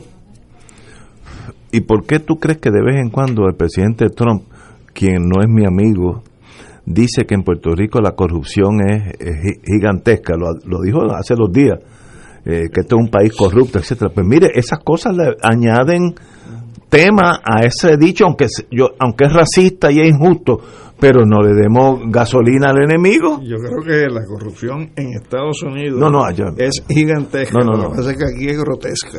Bueno, Pero ok. entonces mi- los dos están malas. Pero esto no viene de ahora. Durante los últimos dos años, esta empresa ha tenido contratos por 100 mil dólares con la oficina de Belín Vázquez y con la Comisión de Asuntos del Consumidor del Senado que ella preside. Pero O sea, son 100 mil más los 55 mil de ahora. 155 mil. Pero el número lo tengo. ¿Qué- A cambio de eso, ¿qué él hace? No, no se sabe. O te tiré ahí un monkey wrench. No, no, es que no se sabe, no se sabe. Porque tú dices, bueno, él entregó... Entonces, además de eso, porque esto que todavía falta, la corporación tiene un contrato con el municipio de Aguada, que es uno de los municipios Sí. que esta senadora representa. Y entonces quien asiste a las reuniones es el esposo de Evelyn Vázquez, Bueno, muy bien. Peter Mueller. Por eso es que la Junta, pues, tiene que tener las finanzas del país, porque que no, no... Eso, No, Ignacio, me- me- no, pero que no, puede no, ser... pero es que no puedes dar ese brinco De- de, para justificar que la Junta tenga la finanza del país. Pero, y, y nosotros podemos parar eso? Bueno, yo creo que nosotros tenemos que parar la Junta. Ah, bueno, qué bueno. Y creo que la, la, la, Muy la bien. ley promesa que crea la Junta es una forma de acentuar el control colonial de Estados Unidos sobre Puerto Estipulado, Rico. es Por lo tanto, totalmente por lo tanto, colonial. la alternativa no es resignarnos A ser a que, colonia. a que la Junta tenga que quedarse porque es lo que nos va... Porque, de otro lado, ¿qué ha hecho la Junta para merecerse la, No, no. la transparencia? ¿O qué ha hecho la Junta En para eso- merecerse que se le pueda reconocer como que vienen a arreglar este país? Lo que hay que hacer es derrotar la ley, derrotar la Junta pero para eso, como tú a veces dices, pues se necesita pues ir un poquito más allá. Estoy de acuerdo contigo, estoy en eso estoy totalmente de acuerdo. Señores, pero, pero, no justi- si no nosotros no, no, no, yo no estoy justificando, yo creo que la junta como estoy de acuerdo contigo, es el caso más claro de coloniaje en el siglo XXI que existe tal vez en el mundo. Eh, búscate el mundo entero. donde hay un país que dice yo voy a mandar allá a unos muchachos que controlan la economía de ese país? Hubo, hubo uno en, en el finales del siglo pasado por parte de Inglaterra con una de las islitas estas del Caribe que le había dado la independencia Ay, y que en un momento dado dijo no, no, están administrando mal Eh. y le puso un síndico. Le puso un síndico. Esa no fue Anguila, una de esas islas. Es de la, cerca de las Bahamas, Ah, de esa zona. Ok, ay Dios. Ok, pero uno. el mismo imperio, el Sí, mismo sí, estilo sí. de imperio. Pero allá son más burdos, aquí son. ¿Y, tú crees, ¿Y tú crees que hay delicadeza en la Junta? No, no, no, no. Allá es que los ingleses mandan soldados y dicen, mire, quítese usted que voy yo. Aquí unos civiles, pero hacen lo mismo. Sí. El, el control del país por la Junta es una demostración que nosotros no hemos avanzado desde el 98, nada, estamos igual que en el 98. Exacto. Ahora, si nosotros le damos más y más cuerda para que ellos digan, ustedes ven, esa gente, nos vélalo, porque no podemos darle un centavo porque se lo van a tumbar. Y esa cosa del galeón y todas esas cosas dan, dan motivo a eso. Ellos que ya están prejuiciados, tal vez hasta racialmente contra nosotros, Tal vez. y tú le das armas, o tal vez, Tal eh, vez. entre comillas, y tú le das armas, pues entonces, the perfect storm. Tú ves, esa gente, mira, Pero antes que tú te vayas, milagro que tienen derechos eh, civiles. antes que tú te vayas por allá por la Junta de Control Fiscal, ¿cómo es posible que el presidente del Senado, que es quien aprueba los contratos en ese cuerpo legislativo, haya aprobado una barbaridad como esta? No, no, no sé. Explicación no hay. O sea, eso no tiene explicación ninguna. No hay explicación. Y digo, y nos enteramos y hay que darle el crédito correspondiente, porque anoche en el programa del amigo Jay Fonseca, Jay y sus rayos X, la periodista Valeria Collazo y Jay trajeron a colación esta investigación. O sea, pero esto llevan dos años en este tajo, cobrando esa corporación No puede ser. del padrino de boda de Evelyn Vázquez, del presupuesto del Senado, y entre los que cobra es el marido de Evelyn Vázquez. Pero es que no, no. Eso no puede no, ser. no, no puede ser, pero lo es. Y entonces, por tanto, ¿por qué? Mira, mira, mira lo que es la visión de Estados Unidos con nosotros vis a vis San Tomás y Santa Cruz. Los fondos de FEMA para San Tomás y Santa Cruz, que es una fracción de lo nuestro, porque tienen 100.000 habitantes en todas las dos islas comparado con nosotros. Ya, ya se lo pagaron todo, todo. No, ya se pagó todo, hasta las carreteras. Sé que dieron, tengo un amigo que vive en San Tomás, 630 y pico de millones para arreglar las carreteras. Ya se pagó todo. ¿Y por qué a nosotros no? Porque no confían en nosotros. Pero eso es eso es motivado por nosotros mismos. Pero es que en nosotros tuyos tiene que cualificarlo El- el- siempre. Ah, no, No confían en quien ha estado administrando este país. estipulado. Pero no digan nosotros, No, no. porque dentro de ese nosotros soy yo, que soy puertorriqueño. Sí, sí, sí, no, no, y, y yo, yo no también. quiero verme involucrado Pero, con pero- eso. pero es que ellos miran, cuando ellos bregan con el gobierno de Puerto Rico, eh, somos nosotros. Eso es, el, es el- el gobierno. El gobierno no es un edificio, representa a los puertorriqueños. Y estos tipos dan estos tipos de contratos y otros más que ya mismo salen porque el gran jurado está por ahí dando bandazos. Pues tú, tú esta gente no le puede dar un centavo y por eso es el atraso en FEMA, por eso es el atraso en carretera, Bueno. porque dicen, Sí, pero lo que, que se lo tumban. En lo que porque tú estás como las películas aquellas del viejo este, en lo que llega a la caballería Ajá. y salva este a la muchacha. ¿Qué hacemos con esta barbaridad en el Senado? O sea, ¿por qué hoy nadie en el Senado ha denunciado esta barbaridad? Porque todo el mundo está en la misma jugada. Y mañana cambian los colorados y tienen sus muchachos y van a buscar otro galeón. Es un sistema de iguales a iguales, por eso nadie critica a nadie. Por eso es que el cambio tiene que que ir más allá. Bueno, por eso es que el cambio tiene que ir más allá. romperlo. No, no, estoy eh, eh, estipulado. ¿Cómo se rompe? Ya ahí es más Más complejo. No vuelva, no vuelva. No, no, no, no. Pero no ahí te vayas estamos. por ahí. Pero es que, ¿por qué FEMA dio ya todo el dinero a San Tomás y Santa Cruz y a nosotros nos ha dado una décima parte? Porque no hay confianza, señores. En las vistas que hubo en Washington, que estaba el gobernador de las Islas Vírgenes, ¿Tú crees que han sido malos administradores en este gobierno? Absolutamente. ¿Y vas a votar por ellos? Por la- Absolutamente sí, también. sí. No, no, porque fíjate que ahí, ahí viene un problema que en otros países no existen. No, no, pero la pregunta es, si no confías en ellos, hay un ¿vas a voto, votar sí, por ellos? hay un voto en Puerto Rico, voy a decir 30% de ambos partidos, que es ideológico. Entonces, en el caso mío, yo voto porque yo quiero ser Estado. ¿Quién representa ser Estado? Si mañana me dicen el PIB es más estadista que el Ignacio, PNP, yo me voy con el PIB. si tú te registras en la corriente, como creo que está, de la Asamblea Constitucional de Estado, Ah, bueno. pues eso corre en un carril separado de lo que es la administración del Muy país. bien. Exacto. Bueno, Entonces, si corre en un país en un carril separado, no tienes que comprometerte de antemano. Ah, pero hasta por ahora- la cuestión del voto ideológico de que vas a volver a, a- Pero eh, hasta ahora mi vida ha sido la misma piedra. un voto ideológico. Pues entonces yo lo que creo es que el voto ideológico lo tienes que hacer en función de la descolonización. Absolutamente. Y para eso está el cajil de la Asamblea Constitucional pero de Estatus. Desde no el punto de vista de quién gobierna el país, Es otra cosa. Eh, es otra cosa, que eso no tiene que ver nada con la ideología, eso tiene que ver con la gobernanza. Pero ahí tiene- y ahí no tienes que volver a votar por el No, PNP. pero ahí también hay un, un, un badén en la carretera. ¿Qué, ¿Qué opciones yo tengo? Pues tienes, tienes la opción de, de Frankenstein o sumarte, Drácula. tienes la opción de sumarte a un ejercicio ciudadano para transformar el país. Claro. Cuenten conmigo. Mira, había había una tesis que llaman la undécima tesis de Feuerbach. ¿Te acuerdas? Claro. Que decía, los filósofos hasta nuestros días se han dedicado a interpretar el mundo, de lo que se trata no es de, De interpretarlo, es de transformarlo. Estoy de acuerdo. Entonces, mientras no deje ese paso al frente, no hay transformación Pero como, como yo veo, y yo soy en eso bien, aunque yo soy bien positivo en mi vida, en política yo creo que yo soy bien conservador y bien pesimista. Yo veo opciones, Drácula, eh, Pues yo te el a- monstruo de la Laguna Negra. Como ¿Sabes? tú estás- uno, como uno- tú uno estás- se queda, eh, uno se queda No, espantado. no, ¿Qué no, pero como yo sé- no mira, dejes que el monstruo te traiga. Espérate, espérate, Alejandro, porque es que tú, tú No, eres pero- la más reciente víctima.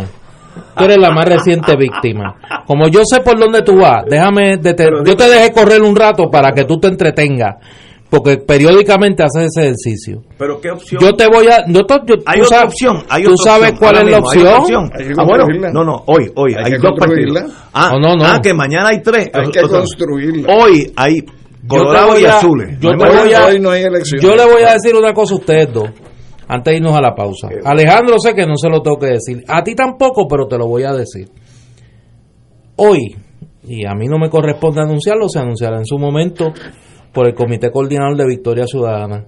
Hoy nosotros tuvimos en las actividades del primero de mayo una de las demostraciones más contundentes del deseo de cambio del pueblo de Puerto Rico en la acogida que tuvieron las peticiones de endoso de Victoria Ciudadana. Y ese ha sido un ejercicio que desde que comenzamos la semana pasada a recolectar nuestros endosos ha sido impresionante el respaldo del pueblo de Puerto Rico. Eso es lo que te dice que la gente está buscando una alternativa. Estipulado eso. Está buscando una avenida de cambio. ¿Por qué la gente no vota? Por esa misma desdén que yo dice, bueno, pues me rindo, no puedo. Y, y me quedo Por en eso. Pero, hay que hacer como Ho Chi Minh, hay que seguir peleando. Ah, bueno, hay que seguir peleando. esos son héroes. Claro, lo que pasa es que si yo digo, las opciones son Drácula y Drácula y Frankenstein, pues va a ganar uno de los dos. Y si entonces a Frankenstein le volaron los tornillos, le, lo que tiene es una pierna, este, está caminando así, este, todo pandeado, y entonces Drácula chupa sangre todas las tardes, todas las noches, pues ¿quién va a ganar? ¿Drácula? Pues me quedo en Pues casa. eso es fácil, pero es que lo fácil es decir eso. Eh, sí, sí, pero es que. Lo así- fácil es decir ¿por eso. qué la gente, cada elección, va menos gente a votar? Por ese mismo desgano. Claro. El es rendimiento. que de lo que se trata no es de interpretar el mundo, es de transformarlo. De- bueno, estamos Y entonces, para transformarlo, hay que meter el pie en el bote, aunque estemos en ruedo. Ah, claro. Como yo sé que lo que va a pasar es que pueden haber, yo te lo he dicho ya, no una, 10 opciones más. Y el día antes de las elecciones tú me vas a decir, yo voy a votar por el PNP. No, yo no sé. Yo, Aunque el candidato sea, tú sabes, la, eh, eh, el hijo de Frank está en si Drácula. las opciones. Tú sabes, no, a puede ser. Pero no te puedo decir desde ahora. Si las opciones es. Vamos a decir que hay cinco opciones. Pero la única que mira a una relación cercana con Estados Unidos es el PNP. Yo me voy con el PNP. Ah, que haya otra. Ah, pues entonces lo examino. Pero si las otras cuatro opciones es la separación de Estados Unidos, conmigo no cuenten. Aunque sea Frankenstein. Y así piensa el PNP. Porque ese partido saca tantos votos. Porque hay gente como yo, montones ah, que de- debieran estudiar más historia, lo que sí, pero la realidad es la que es realidad. ¿Tú estás guardando el partido del arco iris? Sí, Renovación Mm, Puerto no, yo no estaba en Puerto Rico, pero sé qué pasó. ¿Qué tú hubieras hecho ahí? Con dos partidos de la estadidad. Pero, pero, Y con la corrupción que tiene en estos momentos pero, el PNP, espérate, ¿tú hubieras ido el arcoíris, yo no estaba en Puerto Rico. ¿De qué lado, de qué bando Era estadista, si el Ah, Napa pues me voy, gobernador de. Pues me voy con el arcoíris. Hubieras votado por el PNP No, también. no, no, no. Yo no soy. Seguro. Yo no soy PNP. Yo he sido siempre estadista. Nunca. eh, ahora el PNP es el único que esboza ese pensamiento. Hasta ahora. Hasta ahora. Ahora no sé. Mañana puede haber otra cosa. Eh, pero ¿por qué la gran mayoría de los jóvenes están tan apáticos? Porque no ven esperanza en ninguno de los no dos partidos. verdad. En los dos partidos no ven esperanza. Eso no es verdad. En los dos partidos. Eso los no jóvenes, es verdad. Eso es lo que digo, ¿Por qué esos jóvenes no están votando? chicos. ¿Por qué? En las elecciones del 2016 fueron a votar, no votaron ni por el PNP ni por el Partido Popular. Y están votando y están participando. Hoy había el primero de mayo una gran cantidad de jóvenes en las marchas. ¿Cuántos muchachos jóvenes de la edad de votar no están ni inscritos? Yo diría que es la mitad de los jóvenes. Pero lo que está planteando de la desmovilización de los jóvenes no es correcto, Ignacio. Bueno. No es correcto y lo vas a ver, lo, lo has visto y lo vas a ver. Dame alternativas reales, no filosóficas. No, sí, yo no te estoy dando una eh, alternativa filosófica, no, no, no. reales. Dime, las, las tres- Nosotros estamos en la calle inscribiendo una nueva, un nuevo instrumento electoral.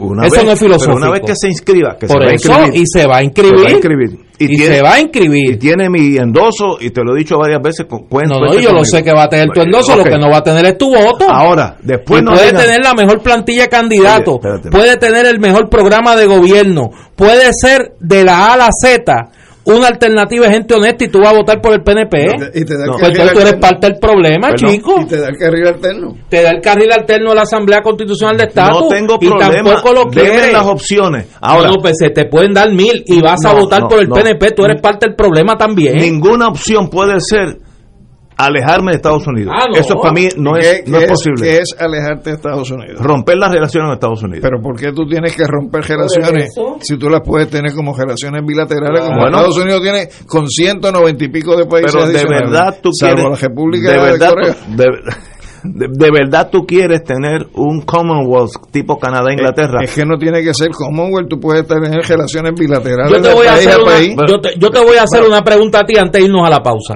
pausa. ¿Tú prefieres seguir alimentando la fantasía de la estadidad o tú quieres un gobierno honesto y que funcione?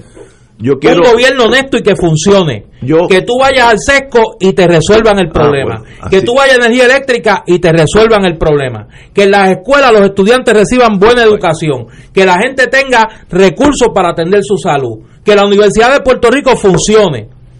Si acabamos con la corrupción, aquí hay dinero para que el país funcione. Y la propuesta Y- nuestra es sencilla. No, no, muy un gobierno honesto y que funcione. yo estipulo mi deseo. Pero si lo que tú no, quieres no, pero seguir escúchame, sentado, escú- escúchame, a- a- escúchame. esperando la estadidad, Yo- yo- mientras Berín Vázquez contrata a Paín Acevedo para que contrate a su marido, y entonces te- te discutimos todos los días aquí, dos y quince escándalos de corrupción, pues mira, pues pero, la esto- solución, no puede haber solución con esa mentalidad, Pero yo, yo no tengo problema de a mí me gustaría tener saber que tenemos un gobierno que funcione honesto, que no haya pillaje. Eso para mí sería el fin de mi vida. y esa es nuestra gloria. propuesta resumida en dos palabras, pero- un gobierno pero- honesto aguanta, y que funcione. A- aguanta. A cambio de eso, no me diga, pero envuelto con ese gobierno eh, honesto, el cual tiene mi endoso, me voy a alejar de Estados Unidos. No, si Ahí yo me rajo. Es que- es que No, no, como- pero, va- lo vamos, estamos planteando. vamos, vamos a una pausa, el amigo. que por es el concepto de alejamiento es el que yo no entiendo en bueno. No, porque entonces cuando te Somos- digan, no, no, no, cuando se te diga, como se te dice, que estamos planteando un gobierno honesto y que funcione, ah, pero es que ustedes se quieren alejar de Estados Unidos. Nosotros lo que hemos propuesto es una asamblea constitucional de estatus pues. para que los estadistas vayan allí Sí. a costa de la crítica, si no te estás alejando, yo no a costa de la crítica de Ahora- mucha gente que comparte nuestro proyecto, que nos dicen por qué ustedes le dan la oportunidad a los estadistas de que vayan a la Asamblea Constitucional de Estatus a defender la estadidad. Porque primero, nosotros entendemos que es una opción reconocida segundo, que tiene un respaldo en este país. Y queremos darle a los estadistas esa oportunidad y a los independentistas a los que, y a los que creemos en la libre asociación.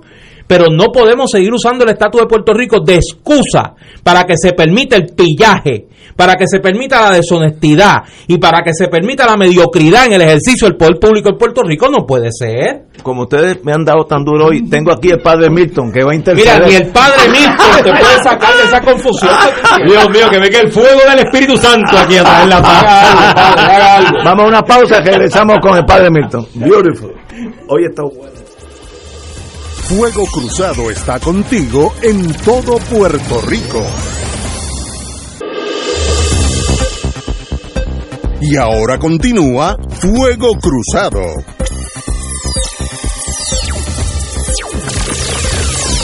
Amigos y amigas, te tenemos aquí, oye, cuando llega un padre a los sitios, la gente como se calma, ustedes ya están más tranquilos, a mí se me fue la taquicardia. qué, qué bueno tener al padre Milton.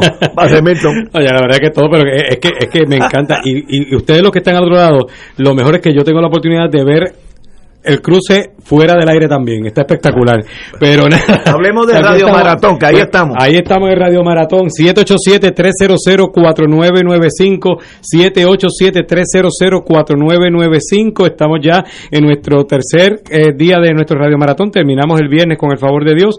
Estamos eh, eh, tocando, ¿verdad?, a la, generosidad de nuestro pueblo para que Radio Paz pueda tener esas aportaciones, esos donativos para el sostenimiento de lo que es la, la emisora. Somos también, aunque somos tenemos una licencia comercial, están los anunciantes, pero hay también esa parte que tiene que ver con, con el pueblo de Dios y el pueblo en general dando, eh, ofrendando para que podamos nosotros continuar con la misión que tiene Radio Paz. Nuestra Iglesia Católica también tiene la misión de seguir llevando el mensaje evangelizador, mensaje de fe y mensaje incluso hasta de situaciones así como las que se están discutiendo hoy, porque somos parte de, de, una sociedad que y tenemos que estar informados sobre ella. Así que, ¿cómo ustedes nos pueden colaborar para que Radio Paz pueda continuar su misión marcando el 787-300-4995, 787-300-4995 o el 1-877-955-9552. Los donativos, mire, la cantidad que usted pueda, desde, como dice aquí que le digo en la mañana, cero es nada, pero ya de uno para arriba es más de lo que teníamos. Eh, eh, eh, así que cualquier aportación es buena.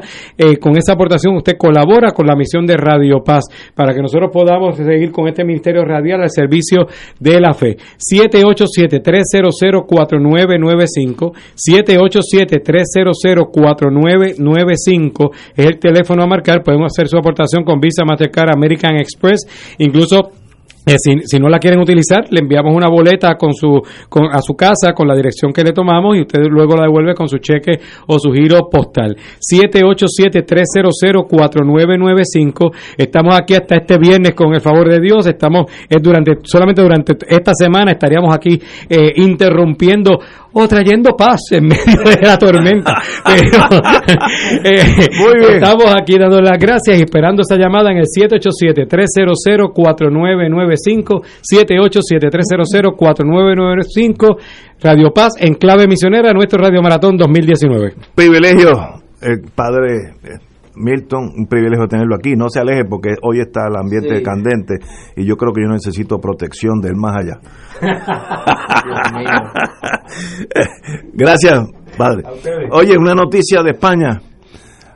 Leonardo Messi, Lionel Messi, perdón, le metió dos goles al Liverpool para eh, derrotar, ya están pasando a, los champions, los, campeones de Europa, y Lionel Messi, el argentino español, eh, de los tres goles, eh, anotó dos.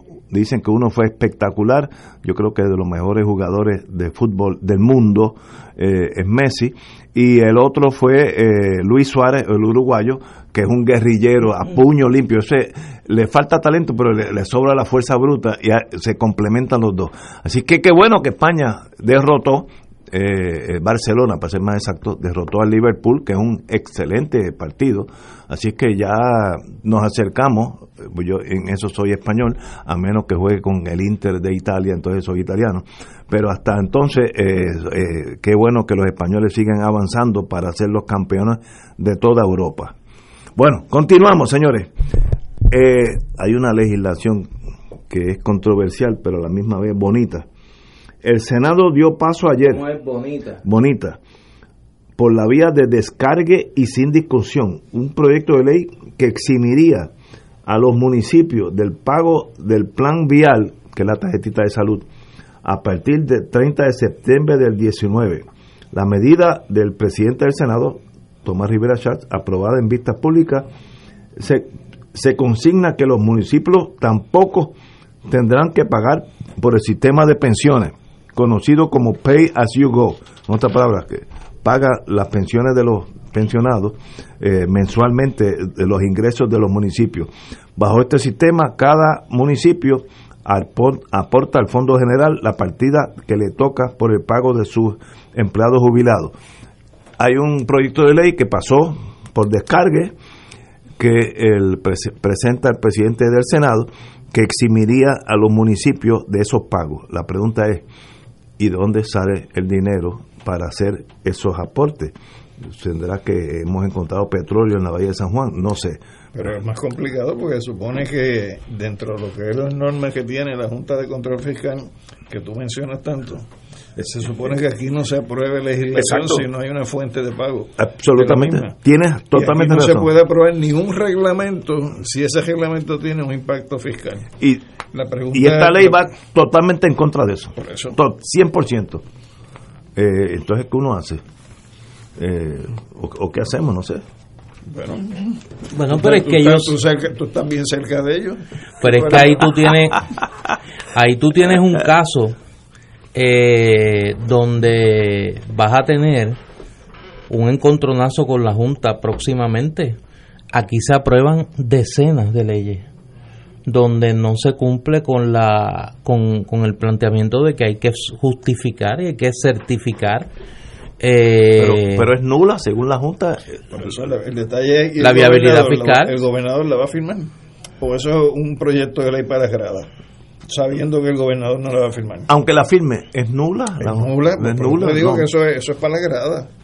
Además, que sooner or later, y eso es una encrucijada que yo creo que en Puerto Rico tenemos una negación de no, no ver la realidad. A la corta o a la larga, tenemos que aprender a vivir con el dinero que estamos generando, que es como una tercera parte del dinero que estamos gastando.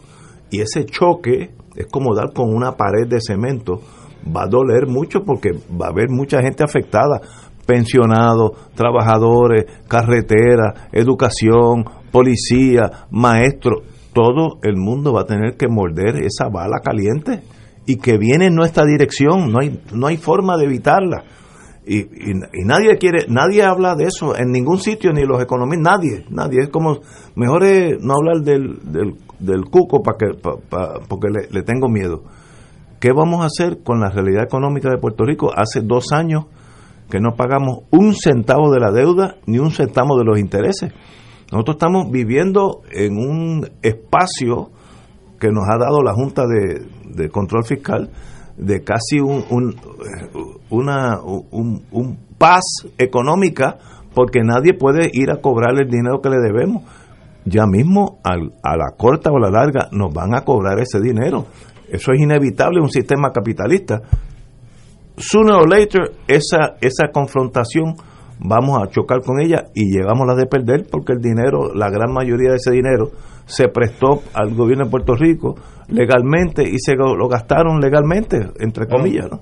Eso la, última, entre comillas. Estoy, estoy de acuerdo. Pero se gastó si fue legal, eso es parte de, lo que, hay que auditar. Sí, sí. es parte de la auditoría. La gran, de cada nueve, de cada diez casos, de tres préstamos, excepto los últimos dos o tres años que ya estábamos desesperados y hacemos cualquier cosa, eh, los, préstamos son bona fide.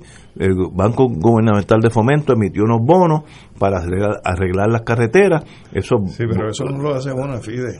Ah, bueno. La constitución te establece ah, un límite que tú no puedes coger más de un 15% del promedio de los dos años anteriores. Por lo tanto, los bonistas que pusieron, este, estuvieron en la transacción, también tenían que saber que era una transacción que violaba la constitución. No, no, los bonistas, no, si yo estoy en Minnesota invierto 50 mil dólares en bonos de Puerto Rico, Yo me guío por el prospectus, según las leyes inter, eh, de eh, comercio interestatal. El prospectus me dice todo lo bueno y todo lo malo. Si los abogados no incluyeron eso ahí, es culpa de, de, de, ese bufete y yo creo que por eso es que la Junta en estos días va a demandar abogados. Eh, he oído esos rumores, no sé. Porque yo en Wisconsin no tengo forma de saber que Mississippi, la constitución de Mississippi dice que hasta el 15% la presta. Yo no sé eso. Ahora, yo me guío porque lo, por el, que es como un librito que te dan. Sí, no, y te envían ese librito con alguna frecuencia. No, no, y, y, y la gran mayoría de las veces, el, el eso es lo es, que es. El dato es que el gobierno no podía coger esa deuda si sabe que tiene un límite. Pero pero lo cogió y se gastó el dinero. Pues entonces, y yo en Wisconsin me quedo pelado. Bueno, lo que pasa es que hay, hay gente que ese de Wisconsin puede ser un caso. Una, una pero, maestra. Pero hay otros que no son así. Hay unos buitres también. O sea, y, hay, eso, hay, y, hay, tintoreras. Todo, sí, todo eso. Y culebras peligrosas. Todo, todo eso. Entonces, eh, tú, tú, no puedes generalizar la situación porque ahí hay gente sí, que sabían. Que sabían y aún así asumieron pero el yo como, como, soy abogado de defensa, la maestrita que trabajó toda una vida, oh, sí. se jubiló de high school y estaba allí viviendo en una pensión, una casita y invirtió 20... Esa, esa, es la historia de Caperucita eh, Roja. Vamos no. a hablar del lobo feroz. Ah, bueno, el lobo feroz, muchachos, olvídate tú de eso. Y esos son los que están comprando aquí propiedades por el Río San Juan a 20% del valor. Que lo están ahora mismo, hoy, hoy, lo están haciendo hoy.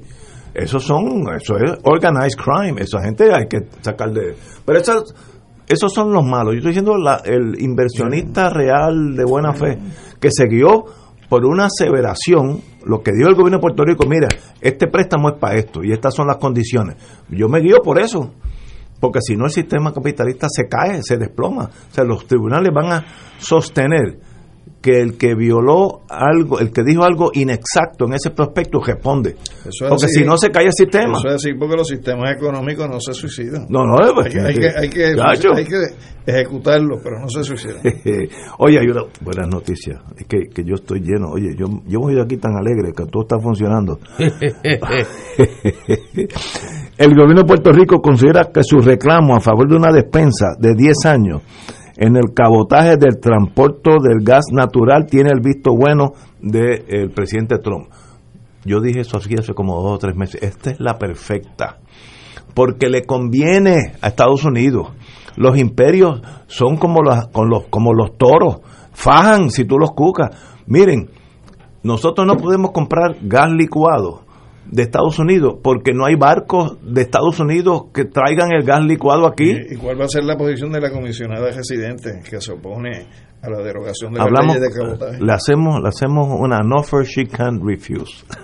yo tengo a Vito. Yo, Pero ella anda, no, ella anda. No, eh, es ella es cabildera de, los, de los navieros. Porque le conviene a los navieros americanos, al, al, al gas natural. Por eso, ¿cuál va a ser la posición institucional del PNP sobre eso? En bienvenido. En el Congreso. No, bienvenido. Exento. El gas licuado. Por, pero ahí hay unos opositores férreos. Pero, que son cabilderos también. Sí, pero, pero pero le el que está vendiendo el gas licuado en Estados Unidos, que son las grandes empresas, yo, ¿le conviene esto? Yo lo que estoy dándote a ti es unos highlights, como dicen los americanos, para ver si es tan tan tan buena la noticia como Buenísimo. lo plantean ahí de que, de que, los planetas están ya casi no, no, alineados no en sé. ese objetivo. No hay barcos americanos, así que no competimos con los con barcos americanos, porque no, hay barcos tanqueros de no gas. Lo no lo tienen. Y tampoco com podemos comprar gas licuado. Podemos comprarlo en Venezuela o en Nigeria, pero no lo, pues le conviene a Estados Unidos y los imperios se mueven a lo que más le conviene a los imperios.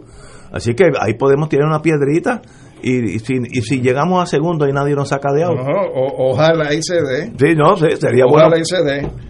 Pero. Sí, pero siempre hay uno que otro. Ojalá es un derivado en sí, español. De árabe. De Alá lo quiera. Sí, Alá lo quiera. Señores, Alá lo quiera. Hasta mañana, jueves, a las 17 horas. Gracias, Alejandro. Gracias, Alejandro. Privilegio, privilegio de verdad tenerte aquí.